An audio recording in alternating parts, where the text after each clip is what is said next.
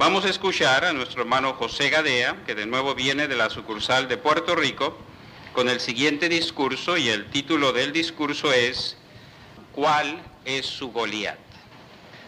Es un placer para mi esposa y para Roberto Alcina y su esposa Alexandria que nos acompañan y también un grupo de los hermanos de Porterville que nos está acompañando esta tarde. Sentimos muy contentos de estar aquí como se acaba de decir, venimos de Puerto Rico, una sucursal pequeña, pero conocida porque es desde esa sucursal que se traduce todo el material que nosotros estudiamos en la atalaya, los libros, toda la literatura que se traduce del inglés al español.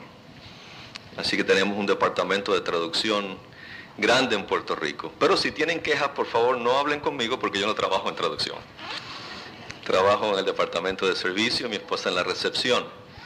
Pero los 160 que forman parte de la familia de construcción, porque estamos reconstruyendo la sucursal, los misioneros y la familia Betel de Puerto Rico envían con nosotros cuatro, amor y un beso si lo aceptan.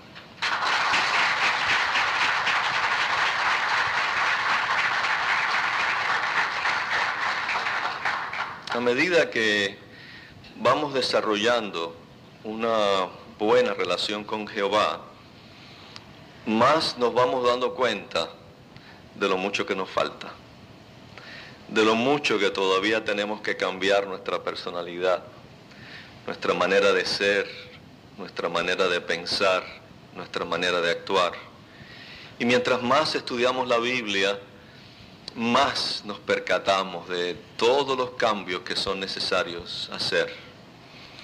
Y muchas veces podemos leer las escrituras y encontrar que hemos logrado progresos en algunas zonas y eso nos, nos pone contentos. A veces hasta pensamos que vamos por buen camino y nos sentimos bien animados al ver que nosotros progresamos, que nuestros hijos progresan, que nuestra familia progresa, que nuestra congregación sigue adelante. Pero a veces sucede, cuando menos lo esperamos, que un obstáculo se pone frente a nuestro paso. Un obstáculo que no podemos ignorar, porque ustedes saben que hay obstáculos que uno puede más o menos ignorarlos y, y tratar de seguir adelante. Pero a veces hay obstáculos que simplemente no podemos ignorar.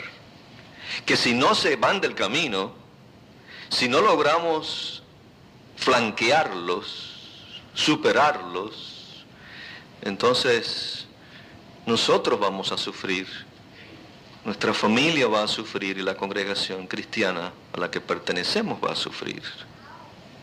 Algo frente a nosotros que nos detiene el paso. Algo como, como un Goliat. Cuando usted escucha ese nombre, Goliat, ¿qué imagen mental produce ese nombre en el estudiante de la Biblia? ¿Un obstáculo fácil de ignorar? No.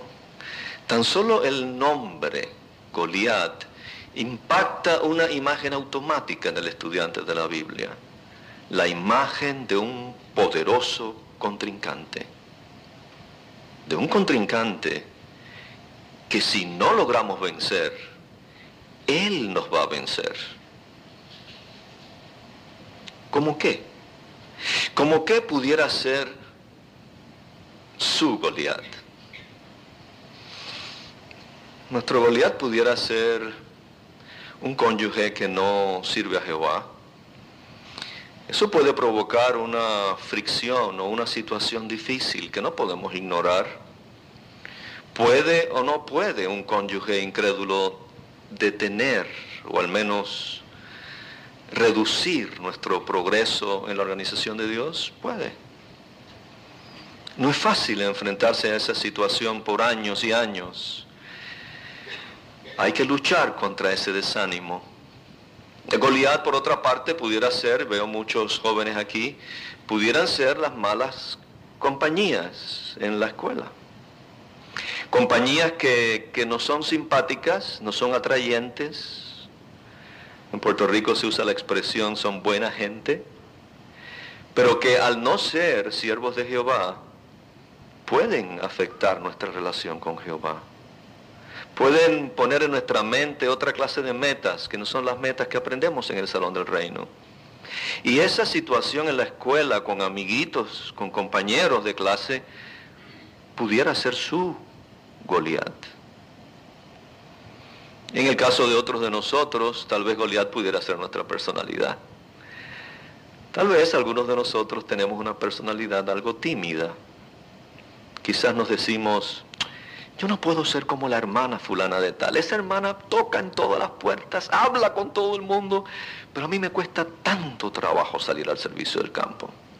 Bueno, no puede haber ahí una situación que, que le desanime y que le lleve a reducir su servicio a Jehová. Goliat pudiera ser alguna otra situación como un muchacho o una muchacha que no sea creyente y que nos atraiga. Tiene tan buenas cualidades. Lo único que le falta es que se bautice. Pero es tan simpático, no fuma, no bebe. Y es tan, tan agradable su compañía. Pero, otra vez, puede haber ahí una circunstancia que le lleve a perder su relación con Dios. Hasta Goliat pudiera ser, en el caso de algunos, la personalidad de otros cristianos en la congregación. Cristianos con los que se nos hace difícil llevarnos. Quizás con algunos que choquemos y que peligrosamente nos lleva a concluir que tal vez nos cambiamos de congregación. No, no, no quiero ir más al salón del reino porque es que no quiero ver más a fulano de tal. ¿Ve el peligro? No pretendo yo esta tarde hacer una lista de, todas las posibilidades, todos los Goliaths que nosotros tengamos que enfrentar. Pero Goliat será esto, en pocas palabras. Cualquier situación que esté enfrentando ahora mismo o que pueda enfrentar mañana y que rete su relación con Jehová y que amenace su progreso. ¿Cómo podemos enfrentarnos a Goliat? ¿Cómo podemos enfrentarnos a esas situaciones difíciles que se presentan en la vida? Bueno, esta tarde vamos a hablar de eso. Vamos a estudiar un drama bíblico y a medida que ese drama va desarrollándose frente a nosotros, vamos a, pensar en, en nuestra relación con Jehová y cómo ese drama bíblico pudiera ayudarnos a enfrentar el mañana, el futuro, imitando a alguien que se enfrentó a su Goliat. Porque David también tuvo su Goliat. Les invito a abrir la Biblia en el drama que se desarrolla en el primer libro de Samuel, capítulo 17. La primera, o el primer libro de Samuel, capítulo 17, comenzando con el versículo 1. Primero de Samuel 17, 1. Y los filisteos se pusieron a juntar sus campamentos para la guerra cuando se hubieron juntado en Soco, que pertenece a Judá, entonces se pusieron a acampar entre Soco y Aseca en Efesdamín. En cuanto a Saúl y los hombres de Israel, ellos se juntaron y se pusieron a acampar en la llanura baja de Ela. Y fueron poniéndose en orden de batalla para su encuentro con los filisteos. Ya sabemos que la nación filistea había sido enemigo de la nación de Israel.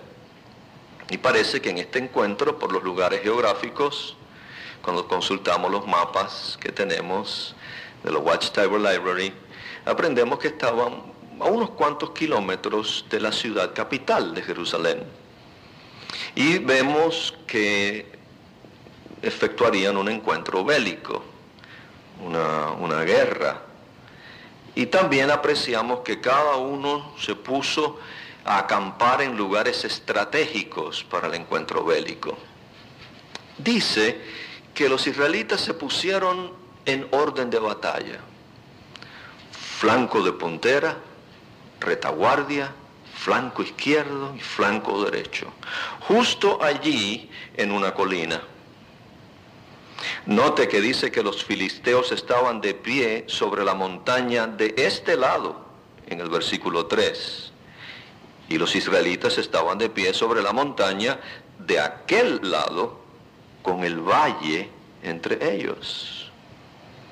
Claro, en aquel tiempo los jefes, los comandantes, se ponían en los lugares más altos, porque desde esos lugares más altos podían ver cómo, por medio de señales, dar instrucciones para que los ejércitos atacaran los lugares menos protegidos. Y desde allí, desde lugares altos, daban los comandantes las instrucciones y los que estaban allí en el terreno de guerra, en el valle, podían distinguir esas instrucciones y atacar. Parecía un encuentro más. Los israelitas y los filisteos habían tenido muchos encuentros anteriores. ¿Sabe? Nosotros sabemos que cada día de nuestra vida tenemos un reto.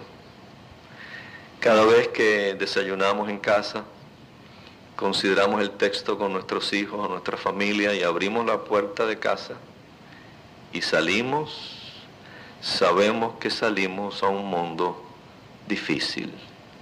Sabemos, porque no lo ignoramos, que como cristianos tenemos una lucha, tenemos una guerra. Es verdad que nos llevamos bien con nuestros compañeros de trabajo y, es verdad que tratamos de ser amables y amigables con todo el mundo, pero sabemos que el mundo no piensa como nosotros pensamos. Y reconocemos que después que salimos de casa estamos en pie de guerra. Sabemos por nuestra experiencia en la vida que hay problemas que pueden verse venir, ¿verdad? A veces uno dice, si mi nena sigue con esta actitud, va a tener problemas. Entonces uno trata de ayudar a su hijita o a su hijito, o a su esposa o a su esposo, para enfrentarse a lo que uno ya ve venir. Pero hay veces que los problemas simplemente no se ven venir. Aparecen de pronto, sin que uno pueda prepararse para ellos. La preparación tuvo que haber venido anterior al problema. Simplemente aparece. Eso es exactamente lo que va a suceder en este drama. Los israelitas sabían que iba para la guerra, pero no sabían lo que iban a enfrentar. Versículo 4. Y empezó a salir de los campamentos de los filisteos un campeón por nombre Goliat de Gat, de una altura de seis codos y un palmo. Ahora, ellos no sabían que iban a enfrentar y de pronto sale al frente, en el valle, un hombre de un tamaño colosal. Este hombre mide seis codos y un palmo, que traducido, dice la obra Perspicacia para entender las escrituras, una obra producida por los testigos de Jehová, que es equivalente a nueve pies, seis pulgadas y media. Sabemos que hay personas altas. Los jóvenes aquí que gustan del baloncesto saben que hay jugadores que miden siete pies pero son así de delgaditos, ¿verdad? Este hombre mide nueve pies, seis pulgadas y media, pero dice el texto que es un campeón. Este hombre tiene un cuerpo, una musculatura, una talla impresionante. ¿Por qué de pronto esa información en las escrituras? Porque entre otras cosas nos ayuda a apreciar que en la vida los problemas muchas veces surgen así. Salió al trabajo, va camino en la carretera y de pronto un accidente, cuando menos lo esperaba. Ahora llaman a su esposa, a sus hijos, usted está en el hospital, enfrentando una situación delicada de salud, quizás enfrentándose a la posibilidad de una transfusión de sangre. De pronto, así, sus circunstancias cambiaron. O está usted en su casa y, de repente escucha que ha habido un incendio en la escuela donde está su niña. Hay problemas que se presentan así. O usted va a hacerse un examen de rutina y ahora el médico le dice, tienes cáncer. Usted no sospechaba una noticia así. Pero la, la realidad es que las cosas suceden así. Los israelitas no esperaban que de repente un hombre de esa estatura se presentara en la escena y ahora la Biblia empieza a darnos detalles que nos ayuda a apreciar que cuando los problemas se presentan, pueden ser difíciles de visualizar pueden parecer que no tienen solución o que no podremos enfrentarnos a ellos con éxito. Vamos a seguir viendo cómo se describe a este campeón de nueve pies, cinco pulgadas y media. Versículo 5. Y había sobre su cabeza un yelmo de cobre. Así que tenía un protector que se hacía de un material de cobre que protegía su cabeza. La cabeza de un campeón, un hombre de ese tamaño, tenía que ser un, yelmo sumamente ancho y grueso. Y llevaba puesta una cota de malla de escamas superpuestas. Y el peso de la cota de malla era de 5.000 ciclos de cobre. Tenía una especie de chaleco, así como mi chaqueta, pero de escamas superpuestas, como las escamas de un pez, de cobre también. Y eso protegía sus pectorales, su pecho, sus bíceps, su espalda, y dice inclusive el peso de esa chaqueta. 126 libras, que es el equivalente a 5.000 ciclos de cobre. Ahora, yo no estoy diciendo que este hombre levantaba 126 libras, porque algunos de nosotros pues, podemos levantar un saco de arroz o, de maíz que pese 100 libras. No, no, no. Él tenía un traje que pesaba 126 libras y con ese traje él se movía cómodo y estaba listo para tener enfrentamientos cuerpo a cuerpo. Eso dice algo de su musculatura, ¿no? Y había grebas de cobre más arriba de sus pies para proteger esta parte de la pantorrilla que es tan dolorosa si uno se da un golpe o recibe un golpe. Y una jabalina de cobre entre sus hombros, que eran piezas como si fueran lanzas, pero más cortas, que se utilizaban a distancias cortas. Se amarraban a la muñeca, algunas de ellas, con cuero y se tiraban a distancias cortas y se recogían otra vez para seguirlas usando. No es parecida a la jabalina que se usa en las competiciones de las Olimpiadas hoy en día, era otro tipo de, de instrumento de guerra. Tenía una de esas entre sus hombros y el asta de madera de su lanza ¿Usted sabe cómo se llama al palo donde se pone la bandera? Un asta.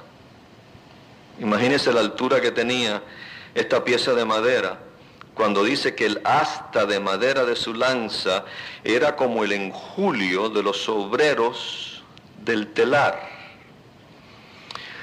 Bueno, en aquella época se, se hacía mucho tejido, como se hace todavía en algunos países de Sudamérica. y se utilizaba una viga pesada, muy pesada. Bueno, pues este hombre cogía esta, esta asta con, con su mano y la hoja de la lanza pesaba 600 ciclos de hierro, que es equivalente a 15 libras. La hoja. Piensa en el cuchillo que usted tiene en casa, el cuchillo más pesado que usted tenga. ¿Qué pesa más, el mango o la hoja del cuchillo? El mango pesa mucho más, ¿verdad? Pues la hoja pesaba 15 libras. ¿Cuánto pesaría esa lanza que él manejaba con gran habilidad? Ahora, dice además que llevaba un escudero que marchaba delante de él. ¿Por qué tantos detalles? Pudo simplemente haber dicho que apareció un campeón que se llamaba Goliat de Gat.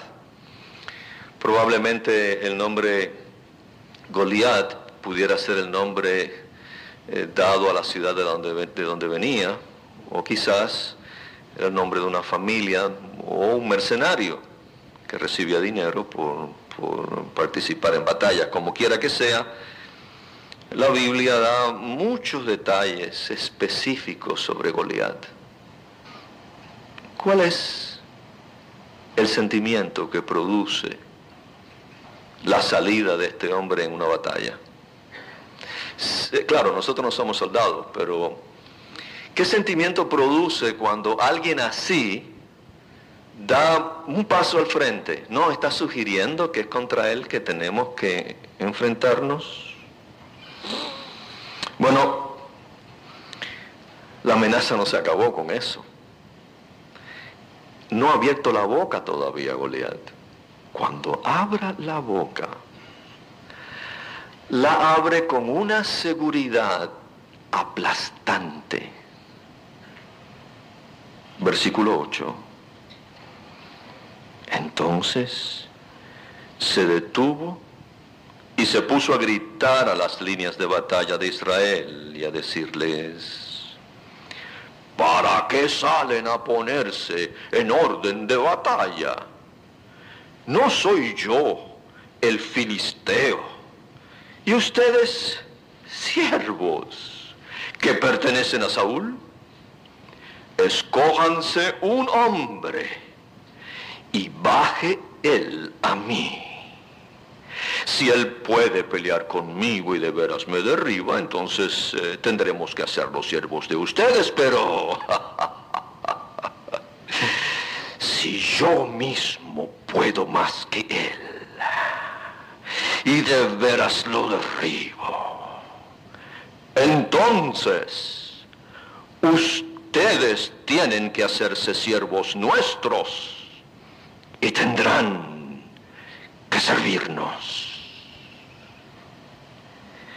Y el filisteo siguió diciendo, yo mismo de veras desafío a las líneas de batalla de Israel este día. Denme un hombre y peleemos.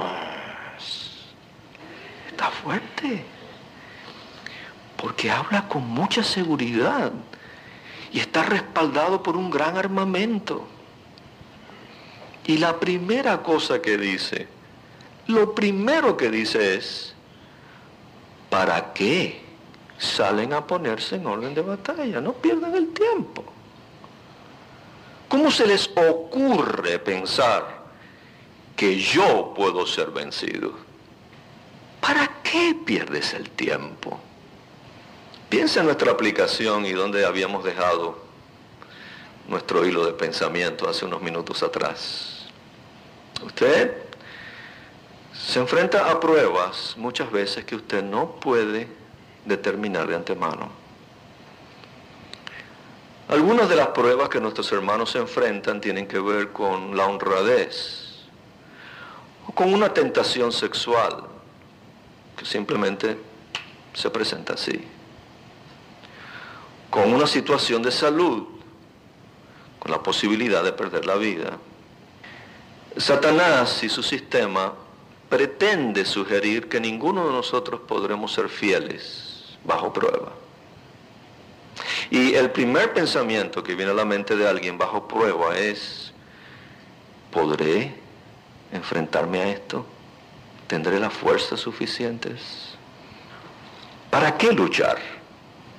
Muchas veces ese es un pensamiento que no solo le ocurre a la mente del siervo de Dios, sino que a veces son otros los que dicen, tú no puedes con eso. Olvídate de eso. Esa religión es muy complicada. Esa religión es muy exigente. En otras palabras, ¿para qué sales a ponerte en guerra contra este sistema? ¿Para qué si te vamos a vencer? Y cuando, no sé si ustedes alguna vez, queridos hermanos, porque no los conozco, eh, supongo que algunos de ustedes han tenido que enfrentarse a, situaciones muy difíciles de repente, quizás otros de ustedes todavía no, pero los de ustedes que sí han pasado por alguna situación bien dura, bien, bien dura, ¿qué es lo que uno siente? Hablando entre hermanos, con completa franqueza. Miedo. Mucho miedo. Por lo menos eso es lo que yo he sentido. Frío. Miedo.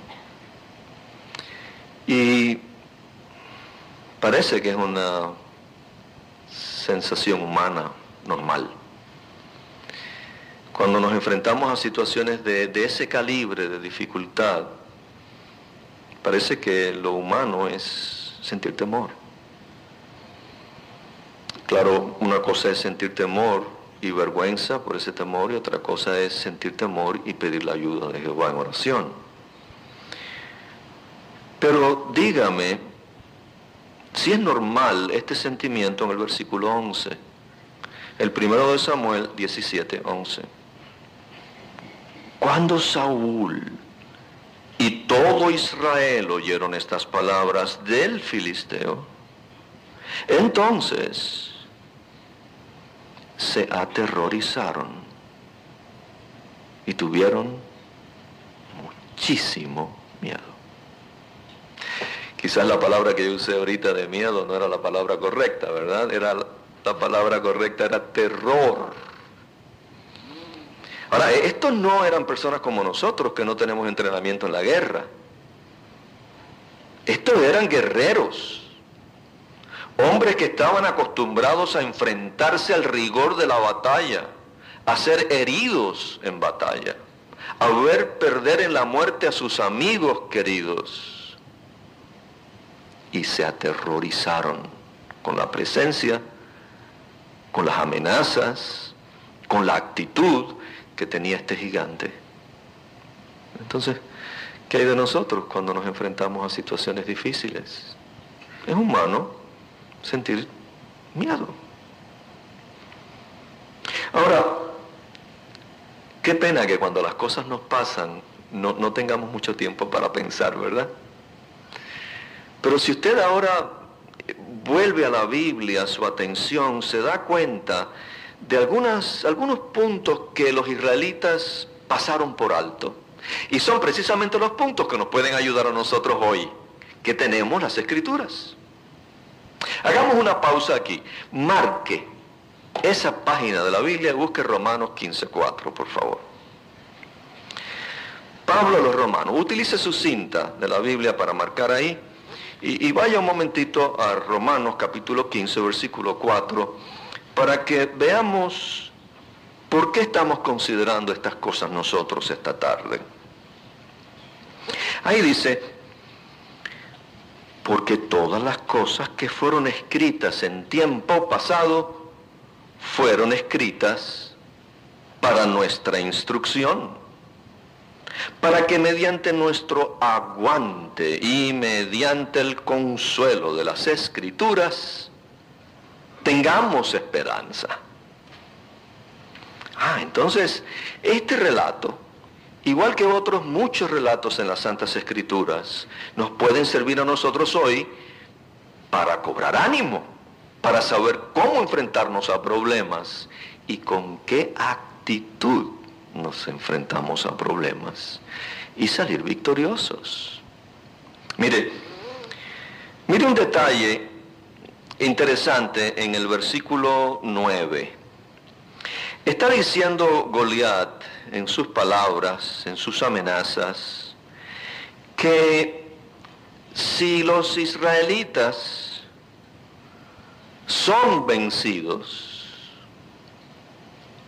ellos tendrían que servir a los filisteos. ¿Usted sabe lo que eso implica? Lo que eso implicaba era que la nación de Israel que adoraba a Jehová estaría ahora sujeta a la adoración de Dagón, el dios mitad pez, mitad hombre que adoraban los filisteos. ¿Puede usted imaginarse el pueblo de Jehová adorando a Dagón? Bueno, entonces la adoración verdadera estaba envuelta. ¿Lo ve? No era simplemente una batalla. La adoración verdadera estaba implicada. Y es lo mismo en nuestro caso. Si ocurre una situación en la que nosotros tenemos que probar nuestra lealtad, nuestra integridad, una tentación, una presión difícil en casa, un problema nacional, político, lo que está envuelto es nuestra adoración, es nuestra lealtad, no es esa situación en particular. No es si, si, nosotros vamos a caer en esa tentación de tomar ese dinero que no nos corresponde es que estamos dejando de adorar a Jehová. Porque ese error nos va a llevar a otros errores consecutivos.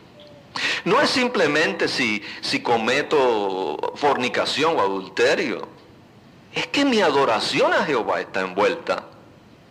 Y voy a perder mi relación con Jehová cuando peque. Pero a veces uno no, lo ve así. A, a veces uno ve nada más que eh, del pecado y, y no se da cuenta lo que está detrás de eso. Si no vencemos a Goliat, Él nos vencerá y tendremos que servirle. Tendremos que adorar los dioses falsos de este mundo. Pero hay otro punto interesante aquí en el versículo 10. Dice que el filisteo siguió diciendo, yo mismo desafío a las líneas de batalla de Israel este día. Eso es lo que está diciendo. ¿A quién está desafiando Goliat? ¿Está desafiando al valiente ejército israelita? No. Está desafiando a Jehová. Porque dice en sus propias palabras, desafío a las líneas de batalla de Israel. ¿Y, quién era el que estaba tras las líneas de Israel? ¿Quién era el que le daba a Israel sus victorias? ¿Quién sacó a la nación de Israel de Egipto? Entonces, ¿a quién está desafiando Goliat? a Jehová. Ahora piensen esto. Cuando usted y yo nos enfrentamos a un problema, se está desafiando a nuestro Dios. No solo a nosotros, sino a aquel a quien nosotros servimos. Y si se desafía no solo nosotros, sino aquel que servimos, ¿qué va a hacer Jehová? para ayudarnos. Él hará algo, porque somos sus siervos. Pero, bueno, el caso es que en el versículo 11 dice que los israelitas no lo vieron, no lo vieron. No vieron lo que estaba en cuestión, no vieron el quid del asunto, no vieron lo que realmente implicaba enfrentarse a este gigante, este bravucón, este amenazador hombre, Goliat. Y entonces se aterrorizaron. Y cuando usted se aterroriza, ¿qué hace? No hace nada, ese es el problema. Cuando uno se aterroriza, uno se, se queda, como se dice en buen español, frisado, congelado, no sabe qué hacer. Y mientras más lo piensa, más se congela. Es, por eso es importante que rápidamente ante, ante una situación difícil, rápidamente ante Goliat, nosotros podamos distinguir y ver que lo que amenaza es nuestra adoración. Y a quien nosotros adoramos nos va a ayudar a salir de esta situación incólumes en nuestra fe, íntegros en nuestra fe, aunque nos pueda costar la vida. Pero hay problemas que les decía, uno los ve venir. Entonces hay que enfrentarse a esos problemas con estrategia. No, no, no simplemente ayúdame de alguna manera, sino con estrategia uno tiene que estudiar las escrituras, buscar lo que las escrituras dicen, el consejo que ha dado el esclavo Fili discreto, empezar a estudiar cómo va a enfrentarse a esa situación que pudiera ser una debilidad personal. Suponga que su Goliat tiene que ver con, el exceso de alcohol, que sin darse cuenta, en el ambiente donde usted trabaja o con los amigos, usted se está dando cuenta que está tomando un poquito más de lo debido. Quizás su esposa se lo está diciendo. José, estoy notando que te estás pasando. No, ¿cómo tú vas a decir eso? Pero la esposa lo dice porque ella lo siente y lo ve. Un hombre sabio escucha a su esposa. Tienes que cuidar el alcohol. Bueno, ¿qué uno va a hacer? Estudiar el asunto y mejorar en el asunto. No simplemente va a pensar que tiene que cambiar, tiene que hacer algo. Pero para hacer algo hay que tener espiritualidad. A veces los ancianos con temor y temblor, en oración, vamos a visitar a alguien en la fe, una hermana, un hermano que está haciendo bien, pero que necesita mejorar en cierto asunto. Y entonces vamos con mucha cautela diciéndole que, que tiene que mejorar. No es fácil para los ancianos decir eso. Pero ahora una persona receptiva capta el mensaje y trabaja en el asunto. Pero los israelitas estaban tan perdidos en este caso y habían perdido de tal manera la espiritualidad que mientras más lo pensaban, más se acobardaban. Y ese hombre estuvo saliendo por la mañana y al atardecer a hacer las mismas amenazas por un mes y diez días. Y mientras más lo pensaban, más se acobardaban. Versículo 16. Y el filisteo siguió presentándose temprano por la mañana y al atardecer, y tomando su posición por 40 días. Y nadie quiso enfrentarlo. Nadie, ni siquiera el rey Saúl. Nadie. A nadie le importó que desafiara con escarnio las líneas de batalla del Dios vivo. Porque todo el mundo estaba pensando en él. ¿Quién va a enfrentarse con ese hombre, ese tamaño, esas armas? Quizá si o siete de nosotros con palos por la noche mientras duerme. Pero cuerpo a cuerpo, ¿quién se enfrenta con eso? Porque no estaban confiando en Jehová. Y entonces ahora aparece en la escena de nuestro drama un jovencito, David. Un jovencito que la Biblia lo describe como un muchacho de hermosos ojos, rubicundo y de apariencia muy atractiva. Su padre le dice que lleve unas porciones de queso a sus hermanos y entonces cuando se está acercando al campamento escucha lo que está pasando. Y tan pronto lo escucha, dice, pero es que eso no se puede hacer. Ese hombre no puede hacer eso. Él no puede desafiar a Jehová. Yo voy a ir contra él. No había espejo en ese tiempo. Digo, pregunto yo si no había espejo, porque está bien, tenía hermosos ojos y era rubicundo y de hermosa apariencia. Muy bien, muy guapo, pero ¿sirve eso para algo cuando hablamos de enfrentarse a un hombre de guerra? Pero David tenía la motivación correcta. Y lo que hace ahora es una gran lección para nosotros. Aquí en la escena del drama, se ve que traen a David hasta el rey, porque el rey supo lo que David estaba diciendo. Versículo 31.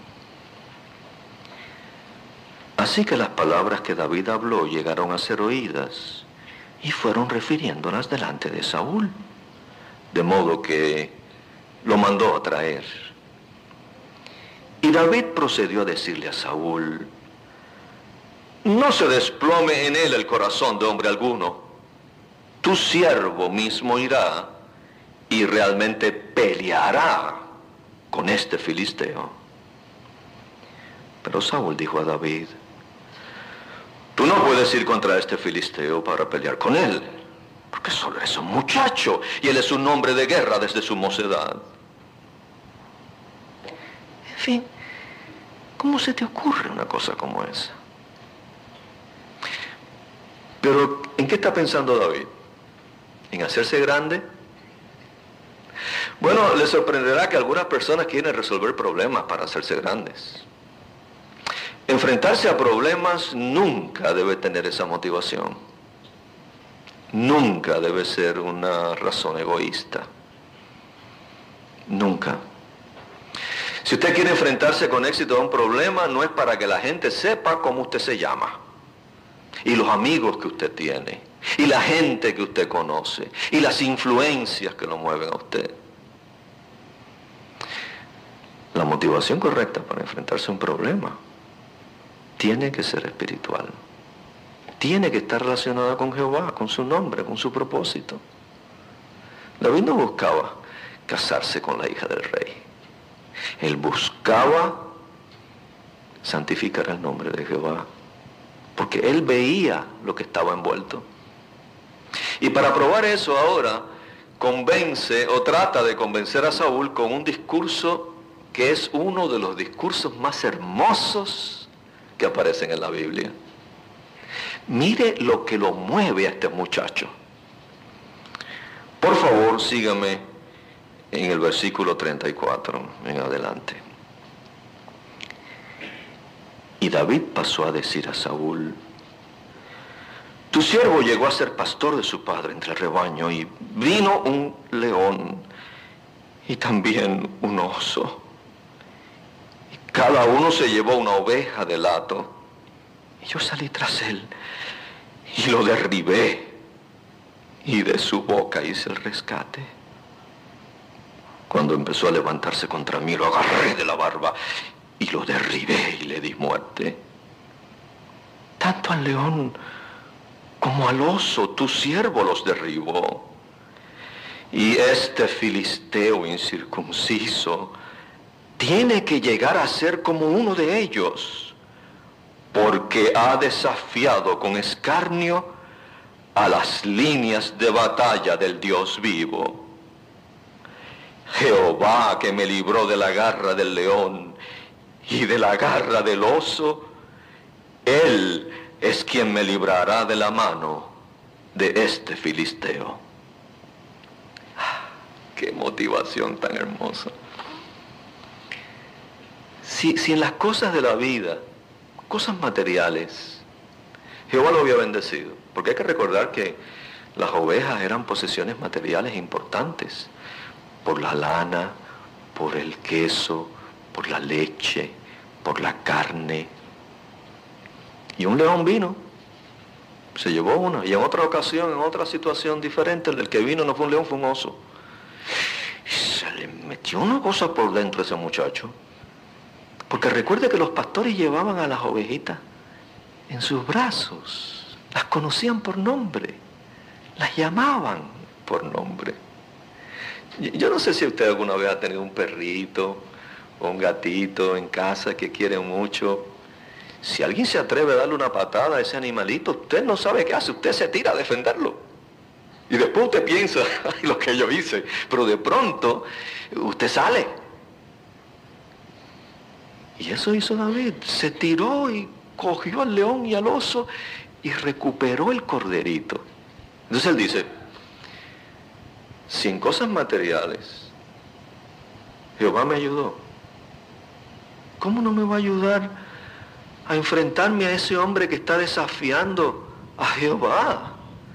Jehová no nos ha abandonado. Pero si Jehová no nos ha abandonado en cosas de la vida, ¿cómo no nos va a dar de su espíritu en los momentos en que usted y yo lo necesitemos para enfrentarnos a nuestros problemas? David era un joven espiritual, como muchos jovencitos y jovencitas espirituales que tenemos en el auditorio. No se equivoque con los jóvenes. Algunos de nuestras hermanas y hermanos han demostrado ser jóvenes con el mismo espíritu de David. Pero Saúl Saúl estaba muy, muy, motivado en todas las cosas de organización de de la, nación y asuntos de batalla y cosas que no tenían que ver con las cosas espirituales. Por eso es tan importante que los ancianos no le demos atención solamente a las cosas de organización. Esas cosas no son tan importantes como los asuntos espirituales, como la bondad, la paciencia, el amor, el dominio de nosotros mismos. ¿Qué le dice Saúl? Después de ese discurso, ¿qué debió haber dicho? Hijo, tú tienes razón. Traigan mi espada, mi yelmo y mi escudo. Yo soy el rey. Yo voy contra el gigante. ¿Sí? No. Mire qué disparate dice ahí en el siguiente versículo que estamos estudiando. Después que habla todo eso, dice el versículo 37 al final, ante eso Saúl dice, ve y que Jehová mismo resulte estar contigo. Bye bye. ¿Le entró por aquí? Salió por aquí. Espiritual, nada. Como hay veces que uno trata de, transmitirle a un estudiante de la Biblia, de uno, un punto espiritual. Y uno trata de que él entienda eso. Un ejemplo. Problemas entre vecinos. Es tan difícil ayudar a alguien que estudia la Biblia a entender que llamar a la policía no es el primer recurso. Que ponerle una demanda en la corte no es el primer recurso. Que hay otros recursos para ganar a un vecino en vez de para ganar un enemigo. Entonces uno trata de explicarles a un estudiante de la Biblia, mira, la Biblia dice, pon brasas ardientes sobre su cabeza, mía es la venganza, hazle bien, llévale unos plátanos, llévale un saludo, dile que estás a la orden, eh, trata de resolver el problema ahí en la, en la, en la, en la finca, da un paso para atrás a ver qué pasa. Pero a veces las soluciones bíblicas son difíciles de entender. Saúl no entendió nada. Y lo que hace ahora, lo que hace ahora da risa. Y la Biblia no fue escrita para provocar risa, pero da risa. Porque, mire, es que a veces nosotros tratamos de, mezclar lo que hemos aprendido en el Salón del Reino con lo que hemos aprendido en la universidad o lo que hemos aprendido en la vida. Y cuando usted mezcla lo que usted aprendió por allá con lo que aprende aquí y lo mezcla, lo que sale es un disparate. Un disparate. Porque usted no puede aplicar al 50% las cosas que aprende aquí con las que usted aprendió en su propia experiencia en la vida. Porque son cosas distintas. Voy a ilustrarlo. Vamos a convertir este salón del reino en un gran laboratorio. Mire lo que pasa cuando mezcla las dos cosas en el versículo 38.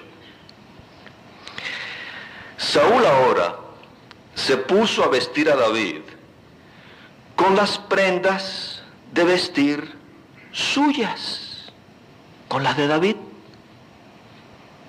¿Usted entiende lo que está pasando?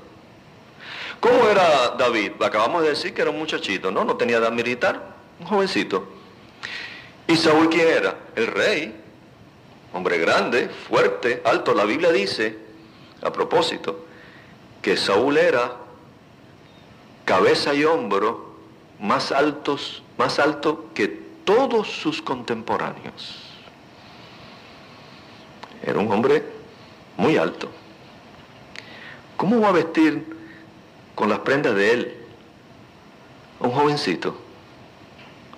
Y le puso un yelmo de cobre sobre la cabeza. Me imagino que cuando le puso aquello pareciera una campana. Después de lo cual lo vistió con una cota de malla. Si la cota de malla de Goliat pesaba 126 libras. La de David pudo haber pesado 60 libras, fácilmente. Y usted le pone a un jovencito, después que le puso el casco, le pone la cota de malla de 60 libras y ahora dos pulgadas más chiquito es. Entonces David se ciñó la espada de aquel, ahora le puso la espada de, de Saúl. Las espadas se hacían a la medida la empuñadura de la mano es distinta en cada persona. Y a los reyes le hacían las espadas a la medida, inclusive a veces con, con piedras preciosas. Cuando la puso, trató de andar, pero no pudo. Claro, pobrecito. Se las tuvo que quitar de encima. Y eso es lo que ustedes y yo tenemos que hacer con las cosas que hemos aprendido allá afuera hay que quitárselas de encima. Las espadas, los yelmos, las cotas de malla, todas esas cosas que se usan para pelear. Cuando venimos aquí, nada de eso sirve. Porque aquí son otras clases de armas. Aquí son armas espirituales. Esas son las que funcionan. Y es verdad que David no se podía enfrentar a Goliat con armas espirituales.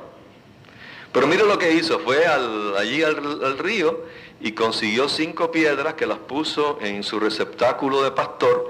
Dice que eran cinco piedras lisas, no planas. Porque si usted tira una piedra plana, ¿alguien aquí ha tirado piedras alguna vez? No, no me imaginé, casi nadie dice que tira piedra. Pero usted tira una piedra plana, la lanza y la piedra hace, se desvía. Pero piedras lisas, dice la obra perspicacia, que tal vez del tamaño de una naranja pequeña, la puso en su onda. Y él era un experto con la onda. Pero se preparó. Él no se puso allí frente al gigante.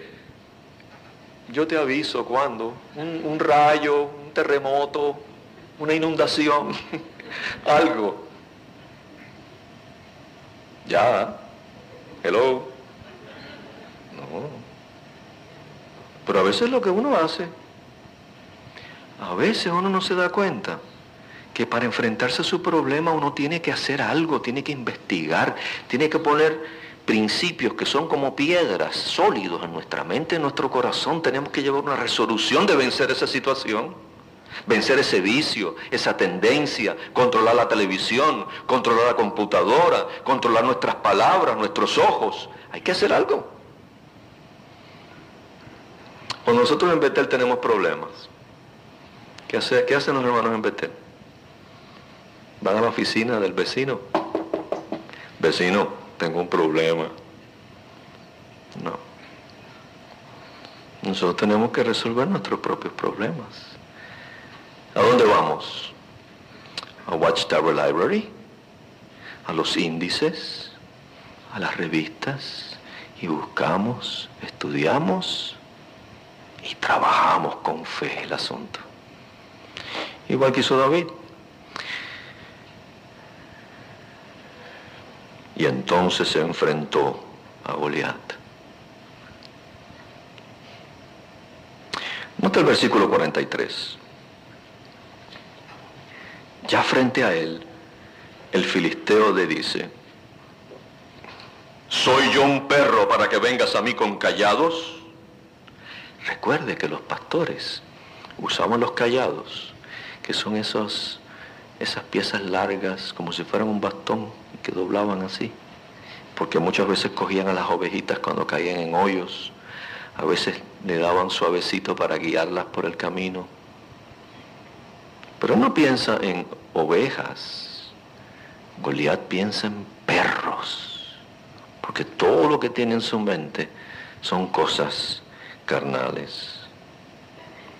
Dice el versículo 43, y este versículo bíblico hay que subrayarlo porque es la pieza del drama que nos va a ayudar a entender todo lo que hemos hablado.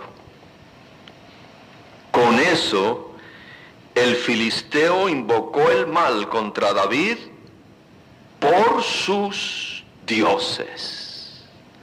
Ahora salió a la superficie todo el asunto. Esto es una batalla de dioses. Y nuestra lealtad a Jehová es una batalla de dioses.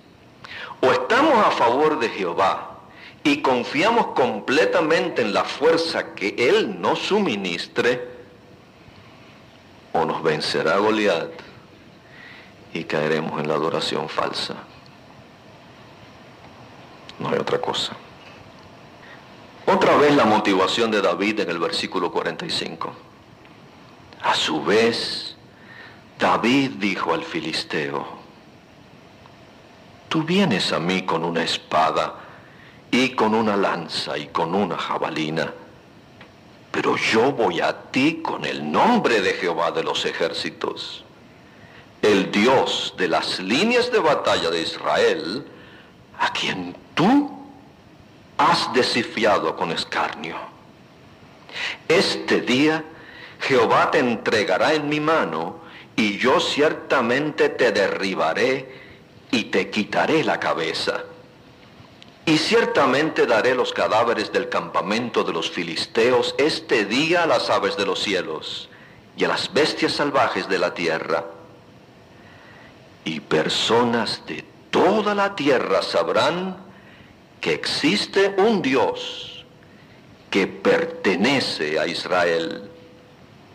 Y toda esta congregación sabrá que ni con espada, ni con lanza, salva a Jehová, porque a Jehová pertenece la batalla y Él tiene que darlos a ustedes en nuestra mano. Si recordáramos eso, a Jehová pertenece mi batalla, tu batalla, la batalla de tus hijos y de los que tú quieres, la batalla que tiene nuestra congregación por ser fiel la batalla que tiene el pueblo de Jehová en conjunto alrededor de toda la tierra por mantenerse leal. Sin Jehová, sin su espíritu, ninguno de nosotros podría estar en pie. Quedaríamos aterrorizados y con muchísimo miedo. Pero no es animador saber que nuestra pelea no es solo nuestra que Jehová va a ayudarnos y que nuestra adoración está implicada en cada problema que enfrentamos todos los días. Porque si en un día enfrentamos un problema que nos hace no venir a la reunión, ya estamos perdiendo. Si nos sentimos desanimados y decimos, hoy yo no, no tengo deseos de ir a la reunión, me siento deprimido, me siento mal, quizá tiene mucha razón para sentirse deprimido y mal. Pero cuando hay problemas, cuando nos sentimos mal, esos son precisamente los momentos en que es importante venir al Salón del Reino. Esos son los momentos en que es más importante tomar ese estudio bíblico. Cuando no nos sentimos bien o cuando nos sentimos deprimidos o desanimados. Y qué interesante el resumen que hace de este drama bíblico el versículo 50. Porque recuerde que aquella onda salió a una velocidad, mire, para que tenga una idea qué velocidad salió la piedra por la onda, casi todos nosotros hemos visto alguna vez eh, jugadores de béisbol lanzar la pelota y le ponen un aparato que registra la velocidad y algunos lanzadores de grandes ligas pueden lanzar una pelota a 100 millas por hora. 100 millas por hora es la velocidad que sale una bala de un revólver calibre 22. Ahora multiplique la distancia por una onda que es una pieza larga de cuero que va amarrada a la muñeca y la otra parte, el, otro fin de la cuerda de cuero va agarrada a la mano. Eh, la, la distancia es tres veces más que la que tiene un brazo humano. Cuando le da vuelta a eso, ahora hay fricción. Y cuando la lanza, lo que sale es la bala de un cañón. Entró por la frente, el cráneo está sellado desde la concepción. A las pocas semanas nuestro cráneo sella. Cuando eso penetró por la frente hace un ruido como cuando se descomprime algo que está sellado. Cuando pasó eso por la cabeza fue lo último que le pasó por la cabeza a Goliat.